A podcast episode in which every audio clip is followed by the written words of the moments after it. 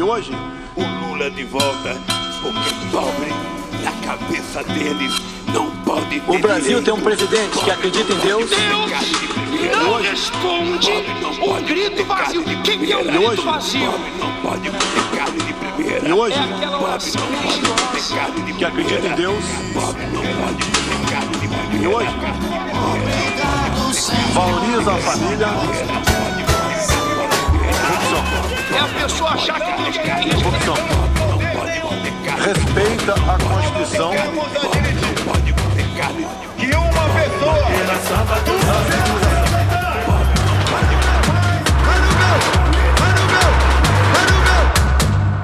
Hola, sean bienvenidos a Cuenta Regresiva, el podcast sobre la realidad política de Brasil. Este es el episodio número 28 de la segunda temporada. Mi nombre es Daniel Carlos Tonietti, estoy aquí en la ciudad de Buenos Aires y me acompaña episodio a episodio Darío Piñotti desde Brasilia, capital del imperio brasilero. Bom dia, boa tarde, boa noite, Darío. ¿Cómo va você? Amigo Daniel, buen sábado 10 de diciembre a 21 días del Lula 3, su próximo mandato. Un saludo a vos y a quienes nos visiten en este episodio. En el episodio de hoy, eh, Lula ya está escalando, eh, anunciando cuáles van a ser sus eh, compañeros, sus secretarios, sus colaboradores en el gabinete. Y a partir de ahí hay algunas cuestiones para determinar, vislumbrar eh, de alguna manera, ya está mostrando sus primeras barajas, cómo va a ser el próximo gobierno de Lula. También estaremos hablando un poquitito, un epílogo, un recuadro da Copa do Mundo, porque estuvo a punto de darse un encuentro, el superclásico mundial entre Argentina y Brasil. ¿eh? Algunos detalles y obviamente pintado un poquitito de la cuestión política, de la cuestión futbolística. Y por último, en nuestra epílogo cultural, eh, estaremos hablando de quién va a ser la próxima ministra de Cultura nominada por Lula. Bienvenidos, esto es Cuenta Regresiva. Bien, finalmente, horas antes, o minutos antes para ser más preciso, de el fatídico para el pueblo brasilero partido de la Copa do Mundo entre Brasil y Croacia, donde el equipo brasilero quedó, digo yo, con toda honestidad, lamentablemente eliminado de la Copa del Mundo, Lula decidió hacer un anuncio muy importante. El anuncio tiene que ver fundamentalmente con los hombres, y reitero el término los hombres porque son todos varones, que lo acompañarán en los ministerios determinantes, los que generaban mayor expectativa, lo que se dice usualmente los ministerios de estados. La economía, lo que tiene que ver con el jefe de la Casa Civil, que es una jefatura de gabinete, una suerte de primer ministro, el Ministerio de Defensa y las eh, relaciones exteriores, entre otros. Vamos por partes. Por un lado, como ministro de eh, da Facenda, de Economía, nombró a Fernando Haddad. Ya ahora vamos a estar desarrollando el tema. Como jefe de la Casa Civil, lo que sería un jefe de gabinete eh, para la Argentina, algo, el colaborador más directo del presidente, a quien fuera gobernador de Bahía, Rui Costa, para la Casa Civil. Bahía, distrito eh, absolutamente determinante en términos electorales y políticos para el PT. Un diplomático de carrera, eh, que ya había estado en Estados Unidos, ya había estado en Buenos Aires, ya había estado en Nueva York en la sede de Naciones Unidas y, cuestión fatídica, si se quiere, del destino, su último, casualmente destino diplomático había sido Croacia, Mauro Vieira será el canciller. Y por último, un elemento eh, central es eh, quién va a ser el ministro de Defensa, teniendo en cuenta que las Fuerzas Armadas tienen un alineamiento casi automático con el actual presidente, el capitán retirado Jair Bolsonaro. Para allí, Lula eligió a José Mucio Monteiro.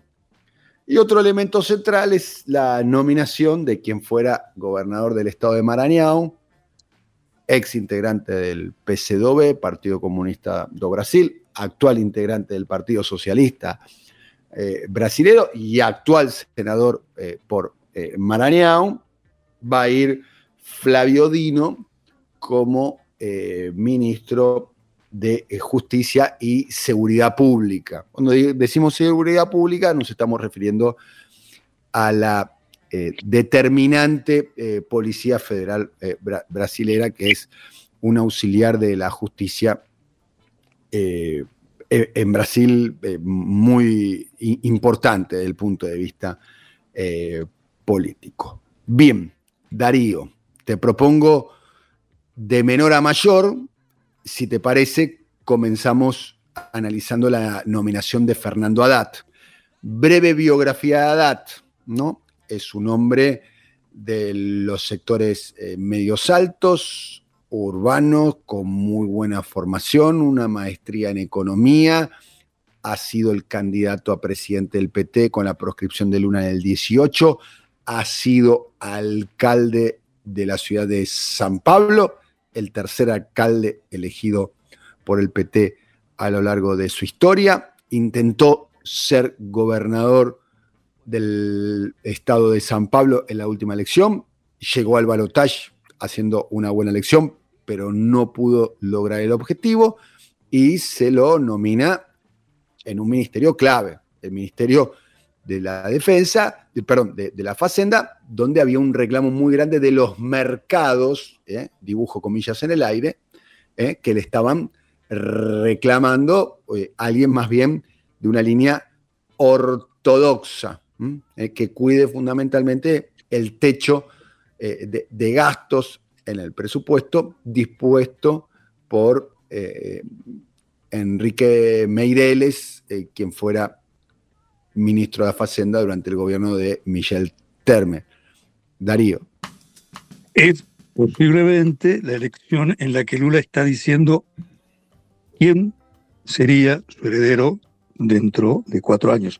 Lula 77 años, convaleciente o luego de haber superado con algunos problemas de salud un cáncer en 2011, volvió a tener algunos uh, síntomas de esa preocupante enfermedad y fundamentalmente un líder y un estadista que sabe que no podrá gobernar por segunda vez o que no está en condiciones de ser nuevamente candidato en 2026. Haddad, en todo caso, representa una doble opción clave en el ministerio más importante, el Ministerio de Hacienda, que debe ser dicho, no tendrá tanto peso como el actual, porque el actual ministerio, en estos momentos se llama de Economía, también concentra al de Planificación y al de Industria. Cuando Haddad llegue al gobierno... Detalle, detalle, es un detalle importante que estás marcando, eh, Darío, porque lo que trasciende es que en la cabeza de Lula está la idea de que planificación, que sería el gasto, de alguna manera, ¿no? lo que hacen los cordones cuneta, los puentes y demás, haya alguien más ligado a Geraldo Alkin que sea del PCDB y más bien con una mirada económica más ortodoxa, más conservadora. Por eso Haddad no será un superministro de Hacienda como es el pinochetista, derivado de Pinochet, Paulo Guedes, exfuncionario de la dictadura de Pinochet y superfuncionario del gobierno autoritario de Jair Bolsonaro, sí tendrá un puesto central, vital, en esa doble perspectiva, Daniel, la de ocupar este cargo que de suyo tiene el peso ya descripto y el de ser, por otra parte, es un líder joven, no tiene 60 años, quien a esta hora y en este día Lula considera que pudiera ser su sucesor. Pudiera, porque tanta precaución, porque este es un gobierno de coalición donde no faltan expresiones de la derecha o la centro derecha y en esa coalición también hay disputas internas. Un ejemplo de ello es aquello que mencionabas hace un instante. Al desmembrarse el ministerio, el actual Ministerio de Economía en otros tres, una por lo menos de esas tres partes será o sería confiada a un político, a un economista probablemente neoliberal. Haddad no lo es, es un economista, tiene formación en economía, aunque no es su formación madre, un neoliberal, es un desarrollista, es alguien en quien confían las fuerzas productivas, la burguesía industrial, y en quien desconfía la burguesía financiera. Muchas veces insistimos en esta imagen a lo largo de diversos episodios, la burguesía de la Unión de la Federación de de San Pablo y la burguesía de la Federación de Bancos.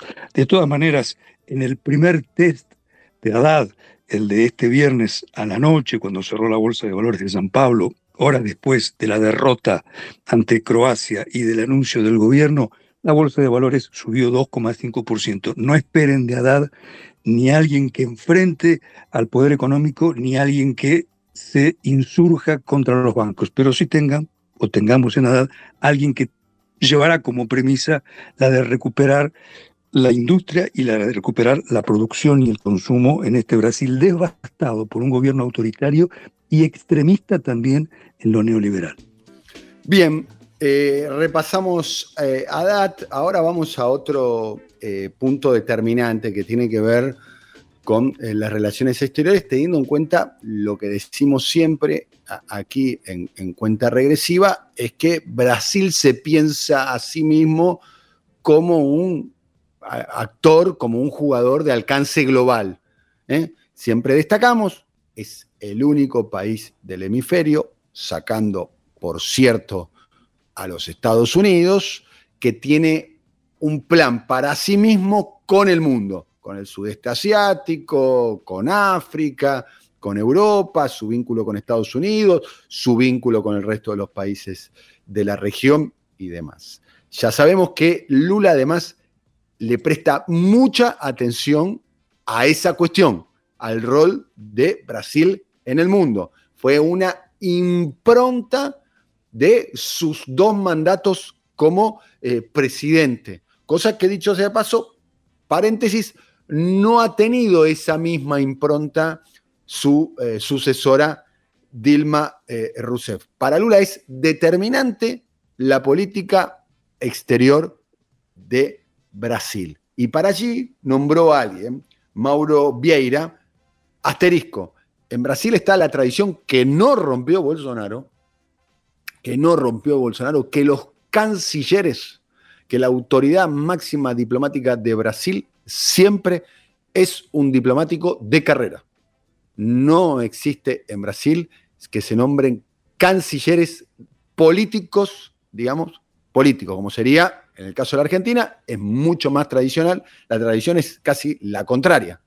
¿eh? Generalmente se nombra como canciller a alguien que viene de la política, ¿eh? que viene de la fuerza política o de la coalición que gobierna eh, el país. En este caso es un diplomático de carrera, se llama Mauro Viera, como antecedentes, como para que ustedes entiendan un poco el recorrido del futuro canciller de Brasil. Fue embajador en Argentina, embajador en Washington, fue embajador en Naciones Unidas, en la ciudad de Nueva York, actual embajador en Croacia, y fue canciller de Dilma Rousseff durante un periodo. ¿Qué más se puede agregar de Mauro Vieira, Darío? Que tiene el aval de que no es canciller porque no quiere. Celso Amorín, dos veces ministro de Relaciones Exteriores en los gobiernos de Lula y luego un dato nada menor, ministro de Defensa. Son los dos grandes ministerios de Estado de este país, Cancillería y Defensa. Es, es Vieira un apadrinado de Celso Amorín y alguien que tratará de hacer en este tercer mandato, en este Lula 3, la continuidad con cambios. ¿eh? Lula llega con la ambición de ratificar su impronta en el marco del sur global, le hace acuerdos con América Latina, le hace refuerzo de la integración regional, le hace obstruir intentos de golpe de Estado, como el que ocurrió recientemente en Perú y como que aquel que se intentó contra el gobierno boliviano eh, durante su gestión fue Lula, uno de, de quienes más hizo para que no fuera derrocado Evo Morales en 2009, y sus vínculos con los BRICS y con África. Pero también, y ahí viene tal vez la coma, ahí viene también el elipsis cuando decimos continuidad con cambios. Una relación que se avecina, se avisora, corrijo, como muy cercana con Washington. No perdamos de vista. Lula recibió una llamada de 20 minutos el día después de haber sido electo y un telegrama 15 o 20 minutos luego de su victoria contra Jair Bolsonaro de Joe Biden. Y Joe Biden envió una misión de altísimo nivel la semana que está concluyendo hoy, que fue recibida por Lula y a quien convidó para que visite Washington. Esa proximidad, esos gestos de Biden, como cualquiera sabe, no son gratuitos y Lula, al acogerlos, toma una decisión importante y delicada. Primero, fortalece su proyección mundial, se fortalece frente a un régimen autoritario, el de Bolsonaro, que se resiste a salir por las buenas, pero también, obviamente, deberá admitir concesiones. Es esa la política externa que le será confiada a Vieira, alguien que, ya lo describiste, es un diplomático profesional, todos lo son en la eh, Cancillería brasileña, pero algunos son más profesionales que otros. No, no, perdamos de vista que el gobierno saliente tuvo al frente de esa cartera a Ernesto Araújo, alguien que dijo y repitió y ratificó, no no nos eh, eh, avergonzamos de ser parias si somos aliados preferenciales de Trump. Y hubo, esto lo sabemos por fuentes propias y porque además es de conocimiento ya casi generalizado, en el staff de la Cancillería, en el staff muy refinado y muy reconocido de los diplomáticos de carrera, movidas que conspiraron contra ese casi atípico ministro de Relaciones Exteriores que fue Araújo. Y probablemente habrá una acogida buena hacia Beira. No confundamos, el sistema de la política externa brasileña no es ni de izquierda ni progresista, es, aceptemos un, un término convencionalizado, profesional, y nunca fue petista pero Vieira seguramente tendrá una bienvenida mucho más calurosa o mucho más o tendrá una mejor acogida seguramente que la del ex y casi vergonzante ex canciller Araújo. Bien, decías vos, eh, Ministerio de Estados y otro es determinante eh, eh, en Brasil por, el peso que tienen las Fuerzas Armadas, que es la nominación de quien fuera presidente del Tribunal de Cuentas de, la Unión, José Mucio Monteiro, para el Ministerio de, Defensa. Algo determinante, hay que decir, por el rol que están eh, eh, las Fuerzas Armadas en Brasil en este momento, que se transformaron en el brazo político de Jair Bolsonaro con manifestaciones públicas. Y teniendo en cuenta que bajo el periodo Bolsonaro se calcula, habría que afinar un poco eh, ese número, que son 5.000 los altos oficiales de las Fuerzas Armadas que están ocupando cargos públicos relevantes eh, en diferentes estructuras del Estado, especialmente en lo que tiene que ver con las empresas públicas eh, del Estado, eh, como en direcciones, en, secretarías, cómo se hace para desmontar toda la estructura de oficiales de las Fuerzas Armadas montada por Bolsonaro en sus cuatro años. Por lo pronto, los analistas sostienen que la nominación de José Mucio Monteiro como ministro de Defensa es de alguna manera un gesto hacia las Fuerzas Armadas que estaban reclamando de cualquier manera que el ministro de las Fuerzas Armadas sea un militar y, ser ellos quienes tengan la posibilidad de eh, eh, elegir eh, quién sea ministro o tener capacidad de veto. Eligieron a alguien que, por lo pronto, tiene diálogo con Bolsonaro, según él mismo manifestó, dijo que se reunió con Bolsonaro después de perder las elecciones y que lo, este, textualmente, si quieren, le, leo lo, que sostuvo, pero eh, sostuvo, vamos a conversar para que todo sea tranquilo, como si se tratase de un pasaje de mando, una mudanza, un cambio de guardia, hay que apaciguar, ese es el papel principal, la armonía entre las, entre las fuerzas.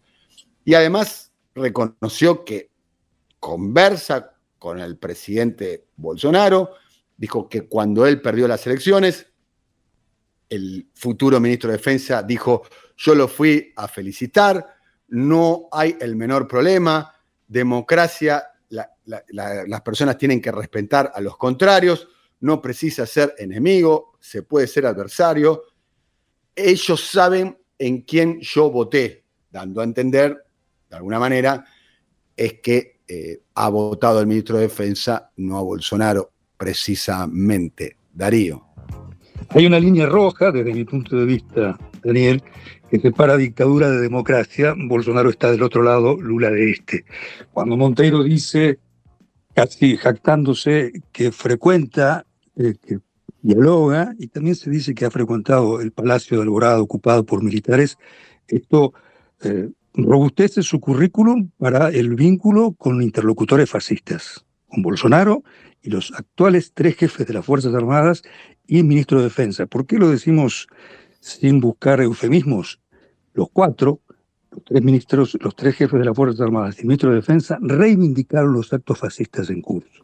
Y lo hicieron a través de notas oficiales, y ni hay que decir Bolsonaro que lo volvió a hacer este viernes en su primera aparición pública. Incitó a los actos en favor del golpe de Estado. Lula, en una encerrona, opta por este conciliador, eh, por este eventual ministro de Defensa que asumirá, eh, tenemos que decirlo, el primero de enero, estos anuncios de Lula, tal vez no detallamos este aspecto. Lula tendrá 30, 31 o 32 ministros. Acaba de anunciar cinco para delinear cuál es el núcleo de su gobierno. Y entre estos cinco, los fundamentales, el de defensa. Mucho Montero es una concesión hacia las Fuerzas Armadas, tal vez inevitable de parte de Lula. Lula lo hace con simpatía o a regusto, probablemente a regusto. Lula evidentemente no tiene mucha margen de maniobra con las Fuerzas Armadas y mucho menos con el gobierno autoritario saliente. Dos datos para salir de las opiniones e ir a los hechos concretos. Los comandantes de las Fuerzas Armadas, además de haber respaldado en un documento oficial los actos subversivos que hasta hoy están ocurriendo, anunciaron, esto extraoficialmente, que no aceptarán la autoridad de Lula. Por eso mismo, cuidado con este dato, ¿eh? por eso mismo, Lula y Mucio Montero ya anticiparon quiénes serán los futuros comandantes de las Fuerzas Armadas, porque los actuales no quieren subordinarse a Lula. Y concluyo, los futuros jefes del el ejército, la Armada y la Aeronáutica fueron escogidos por antigüedad. Aquí otra línea sensible o sensibilísima. ¿Por qué la antigüedad es tan importante para el bolsonarismo, porque continuarán los más altos en, funciones y los más próximos a Bolsonaro. No elegirá Lula a comandantes más jóvenes, es decir, no serán desbolsonarizadas las Fuerzas Armadas. Concluyo aquí.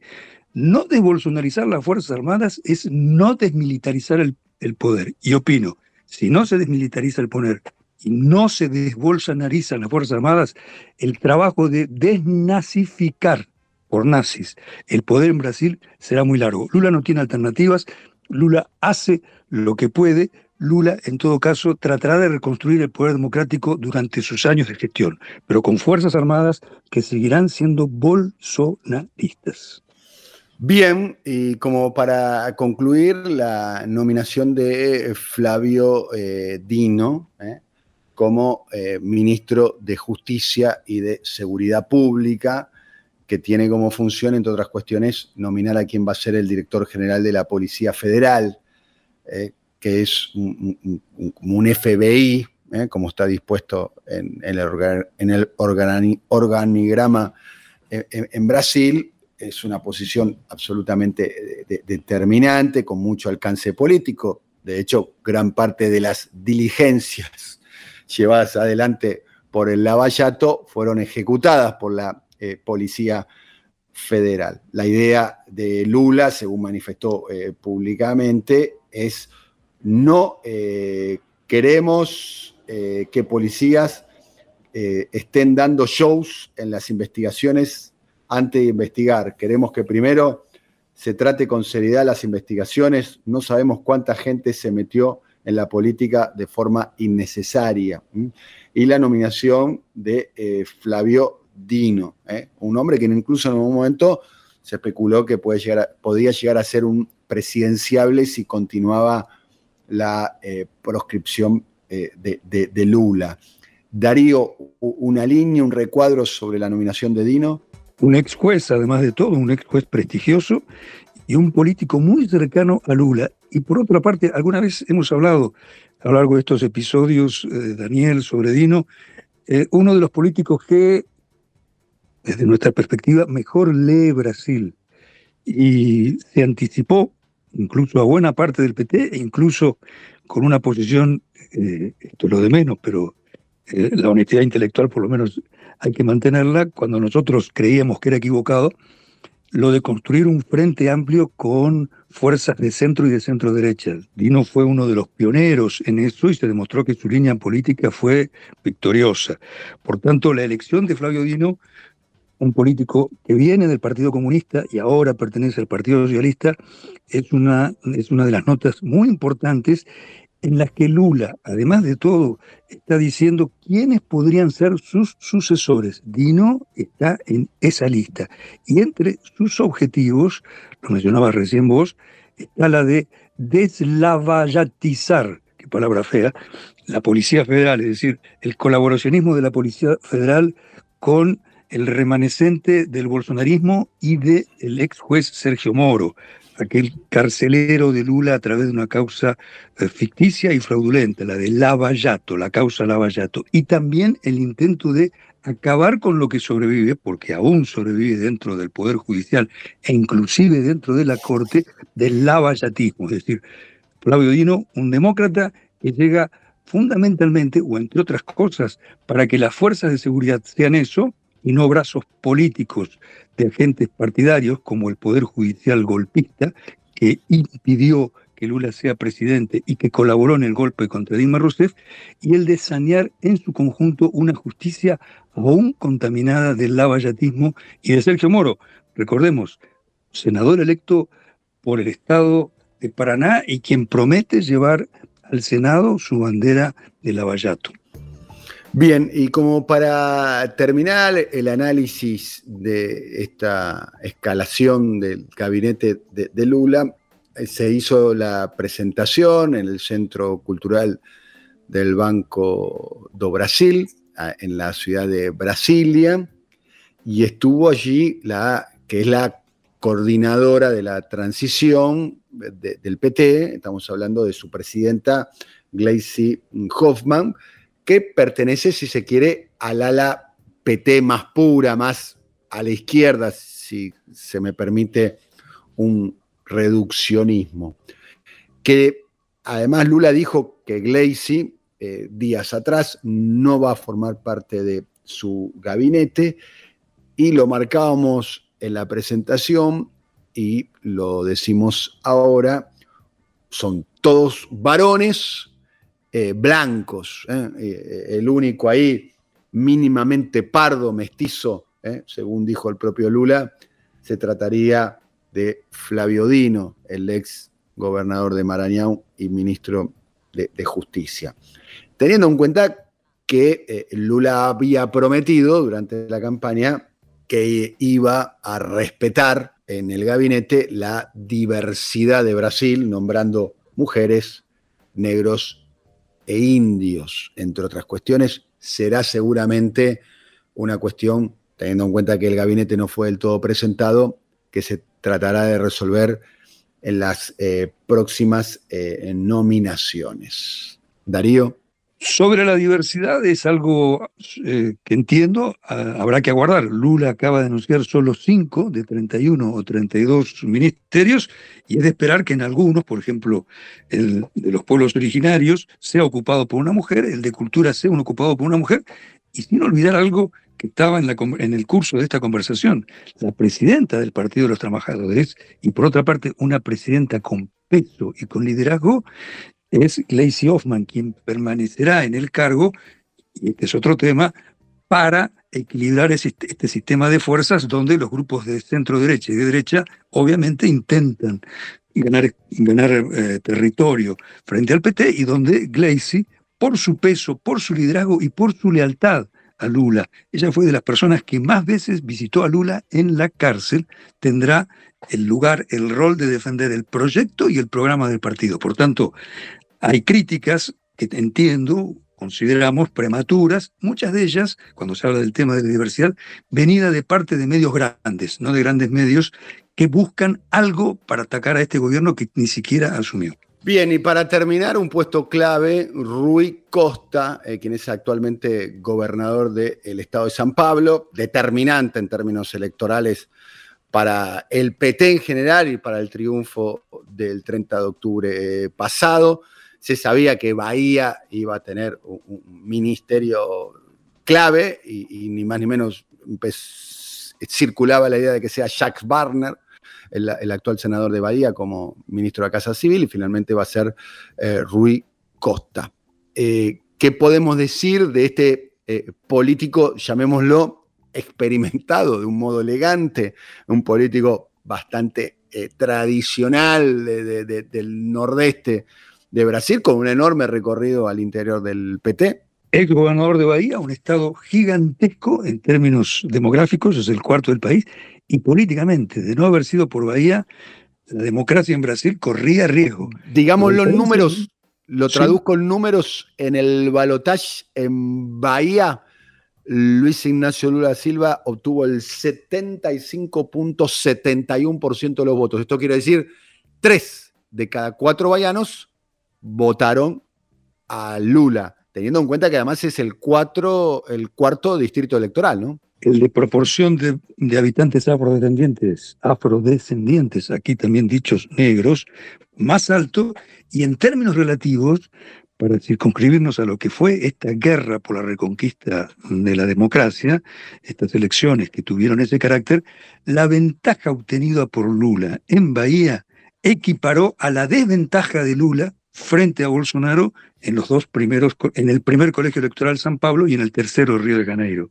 Pongámoslo en otras palabras, Bahía nos salvó y esto está recompensado por Lula frente al muy poderoso Partido de los Trabajadores, frente al gobernador, porque dejó de serlo hace solo algunos meses, Rui Costa, y también frente a lo que Lula comienza a delinear pueden ser sus sucesores. Rui Costa no tiene la performance, no tiene hoy por hoy la proyección de Haddad, pero habrá que aguardar cuál es el desempeño de Haddad futuro ministro de Economía, de Dino, futuro ministro de Justicia, y de Rui Costa en el central, neurálgico Ministerio de la Jefatura de Gabinete.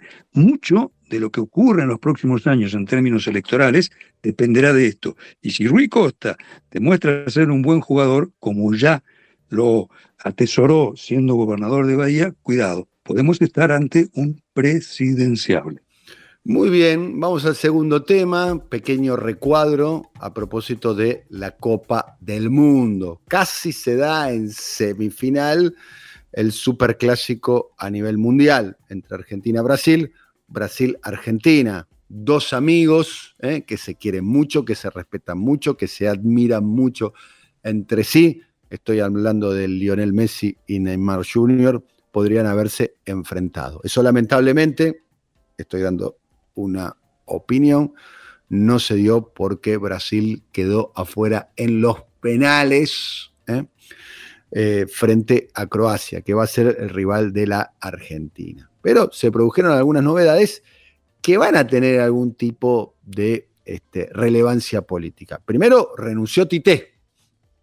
Eh, renunció Tite, entrenador de Brasil, con lo que eso eh, significa. Alguien de alguna manera que había mostrado su distanciamiento con este, el presidente eh, Bolsonaro. Se especula ahí quién puede llegar a ser el, sucesor de, Tite.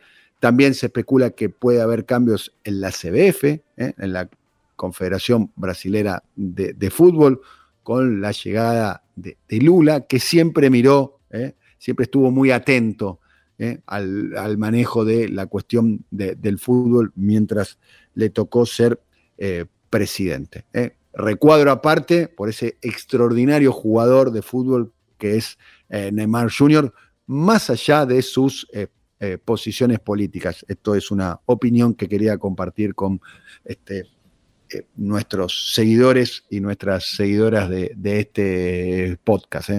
quienes amamos al fútbol, entre los cuales me, incluyo, eh, le tenemos una enorme admiración a Neymar Jr., a quien, por lo menos yo, eh, le deseo que en algún momento se pueda eh, encontrar con, una, con un triunfo en una, en una Copa del Mundo. Darío.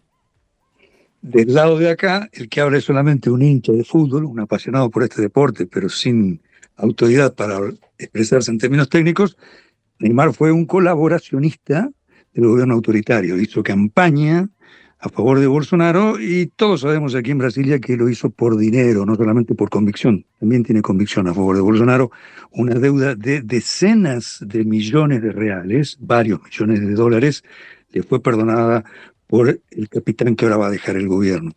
Por cierto, la derrota de la selección brasileña fue una derrota en términos políticos en sentido doble. Fue para Lula, porque Lula había apostado al triunfo de este seleccionado como una forma de recuperar la mística de la selección para el pueblo brasileño. Lo dijo habitualmente e incluso ya fue tocado a lo largo de este episodio. Lula ofreció ayer una conferencia de prensa en la que anunció su gabinete para concluirla diez minutos antes del partido porque se fue a ver el partido y también Bolsonaro, porque esta era una selección primordialmente bolsonarista. Y cierro con esto, que también se relaciona con el fútbol, pero de acá, no de allá. Como no puedo hablar ni jugar a los jugadores, solamente admirarlos, tengo admiración futbolística por, por Neymar, no política, Lula lo que está haciendo es muy parecido a lo que fueran sus dos gestiones. Él será un presidente activo en materia de deporte y un presidente muy cercano al fútbol. Lula es hincha de Corinthians, es un corintiano y como tal recupera aquí sí los valores de aquella democracia corintiana, un movimiento interesantísimo ocurrido en los años 80 cuando el por entonces crack y líder de Corinthians, Sócrates, enfrentó a la dictadura, sumándose a la demanda de democracia con elecciones directas ya, que no las hubo, en 1985 no las hubo, en las antípodas de Neymar, que respaldó al gobierno autoritario. Como siempre, fútbol y política tocándose. Bolsonaro quiso recrear el espíritu militarista y nacionalista que tuvo la selección de 1970 durante la dictadura y con el aval de Pelé. Bolsonaro en esto perdió y Lula quiere o querrá recrear aquella confederación de fútbol, aquel fútbol democrático del Corinthians de los 80. Solamente un apunte sobre el tema.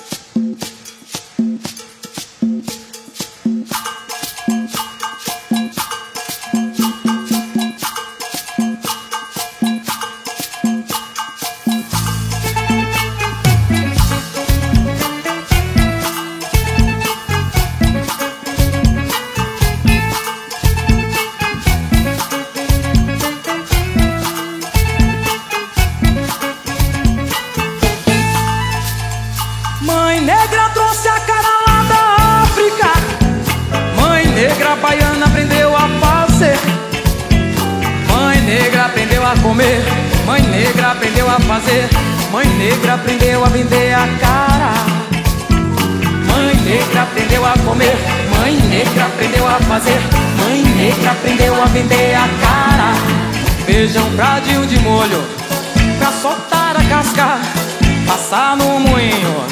Prepara a massa, um pradinho de molho Pra soltar a casca, passar no moinho. Prepara a massa Depois mexe bem com a colher de pau. Tempera a massa com cebola e sal. Ajeita o bolho na colher bota pra fritar no dendê. Depois é só rechear e comer. Abre ele ao meio, bota caruru, camarão pequeno. É o recheio com colher pequena, bota vatapá, salada e pimenta, pra quem aguenta. Mesmo quem não quer ceder à tentação, não pode resistir a seu cheiro e sabor.